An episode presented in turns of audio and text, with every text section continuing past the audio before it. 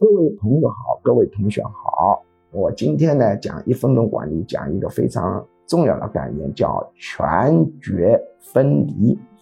就是我们历朝历代啊，管理的比较好的皇朝，对底下的人论功行赏，常常是两个系列，一个叫爵位。什么叫爵位呢？就是长期饭票。最早的爵位是给一块封地，封地上的税收给你。还有一个叫行政权力，这两个系列是不能混的。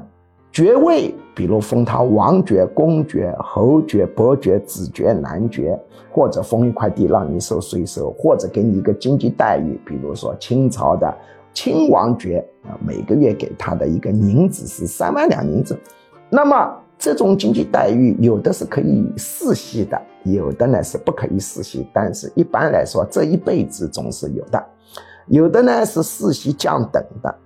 那么爵位跟权力是不能混乱的。权力就是丞相啊，各个部的首脑、尚书啊、副部长、侍郎啊，包括这个省级的这个巡抚啊、知府，就是第四级干部、县令等等等等。这个是权力系列。那么授予爵位和行政权力的一个原则是什么呢？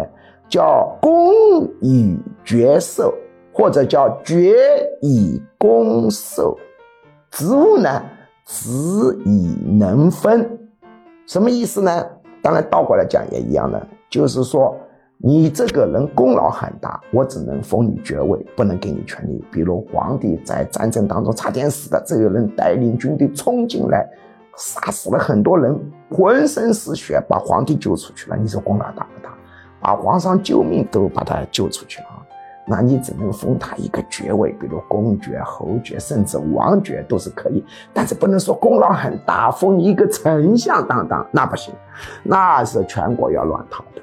那么丞相是属于行政权力，只能根据能力来分配。你有能力就当丞相，你有功劳不是当丞相。是封爵位，这两个系列一定要很清楚。